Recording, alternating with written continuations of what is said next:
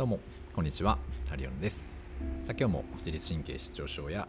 パニック障害でお悩みの方が少しでも元気にそして、えー、自分らしさを取り戻していただきたいという思いを込めてお送りしていこうと思っております。えー、今日もですね、えー、またインスタでいただいたご質問にちょっとお答えする回にしようかなと思っております。で今日のねえー、いただいたお悩みというかご相談は、えー、このようなものでございます、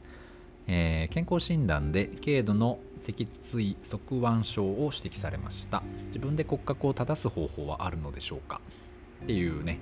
えご質問です。ありがとうございます。まあ、こういう方たまにいますよね。側腕と診断されましたとか。うんと、まあ、まあ他何でも頸椎症とか腰痛ヘルニアとか、まあ、いろんなことがあるんですけどこれをね自分でね骨格とかを、まあ、歪みとか、まあ、そういったものをこう正そうと思った時に、まあ、何やればいいんだろうって思う方ってまあまあぼちぼちおられるとは思います。なんかねその整体とか行って骨盤矯正とか、えーと、その背骨の歪みを整える、うん、矯正とかまあなんかそれとも手術したりとか、まあ、何かしらしなきゃいけないのかななんて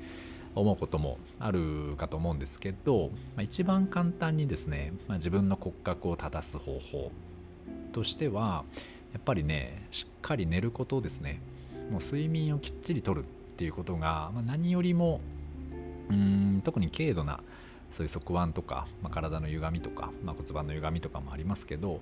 うんそういったものをね、えー、治す上では、まあ、非常に大事になってくるんじゃないかと僕は思います。あのなんで睡眠で骨格の歪み取れんのっていう話なんですけど体のそのバランスとかを保っているのっていうのは意外とその脳だったり、まあ、目のその感覚、まあ、水平感覚とかあとは耳の状態ですよね。平行感覚だったりとかっていうのが、まあ、無意識に、えー、自分の体をですね整えてくれているわけなんですけどうん、まあ、それもねやっぱりその疲労してきたり免疫が下がってきたり、えー、睡眠不足によって、まあ、脳の疲労感とかが出過ぎてしまうとそのうんなんかその無意識的な維持っていうのがやっぱり難しくなってきまして、まあ、だんだんこうね体も歪んでくるようになるわけですね。で、えっと、プラス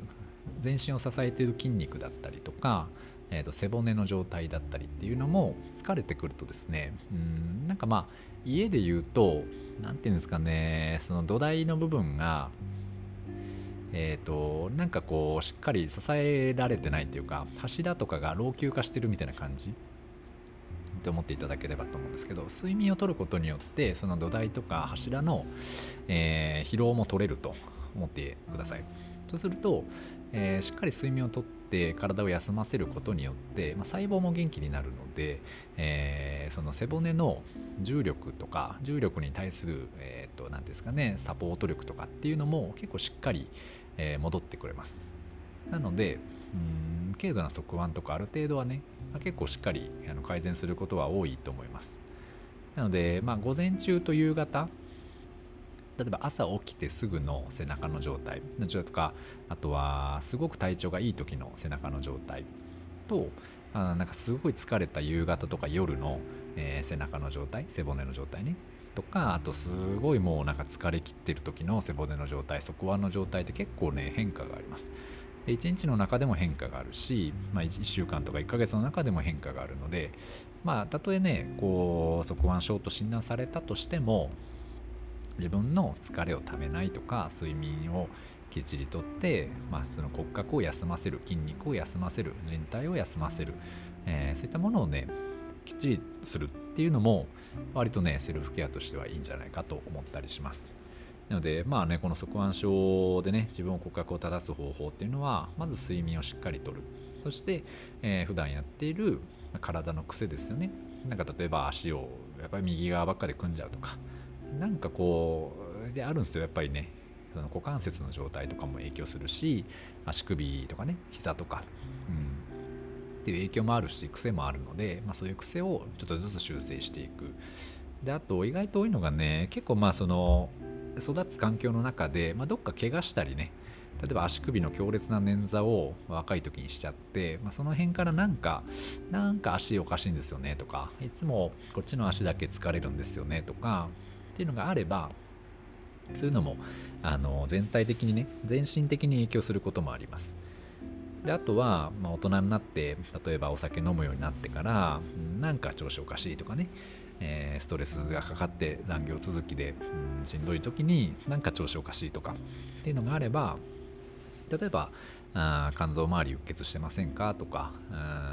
その腕のね疲労とかどうですかとかあその肩甲骨周りの筋肉の緊張どうですかとか、まあ、そういったものもいろいろ出てくるので、まあ、そういった、うん、自分の中での弱いところねとか血行が不良が起きていてその関節とかが固まってる場所っていうのをしっかり動かしたりほぐしたり、うん、でまた、えー、自分の中でうまくできなかったらちょっとお金を出したりねしてプロに頼んでみる。でいろんな、まあ、整体師さんトレーナーさんいると思います。で普通にマッサージとかあ種類はなもねたくさんいっぱいあるので、まあ、ご自身に合うものっていうのを選べばいいと思うんですけど、まあ、全身をしっかり緩ませるで背骨の側腕があるからといって背骨だけじゃなくて、えー、足とかね足先指先とか、えー、腕とか首とか頭とかあと骨盤お尻周り腰周り、えー、とかお腹とかね、まあ、そういったところをしっかり緩めていくっていうのも、結構大事だったりします。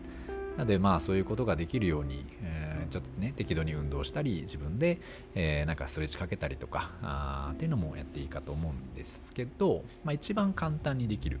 方法はとにかくしっかり寝るそして免疫を高めて疲れをきっちりとるがいいんじゃないかと思ったりいたします。ね、でも結構これ側腕症って診断される人本当に多いんでね、うん、なので、まあ、あったからといってずっとそのままでもないというか、まあ、あるからといって絶対に不健康かと言われるとそうでもないんですけど、その側腕の程度もやっぱり変化しますし、うん。まあ、できることもね、いろいろありますので、えまた何かの参考にしていただければ嬉しいと思います。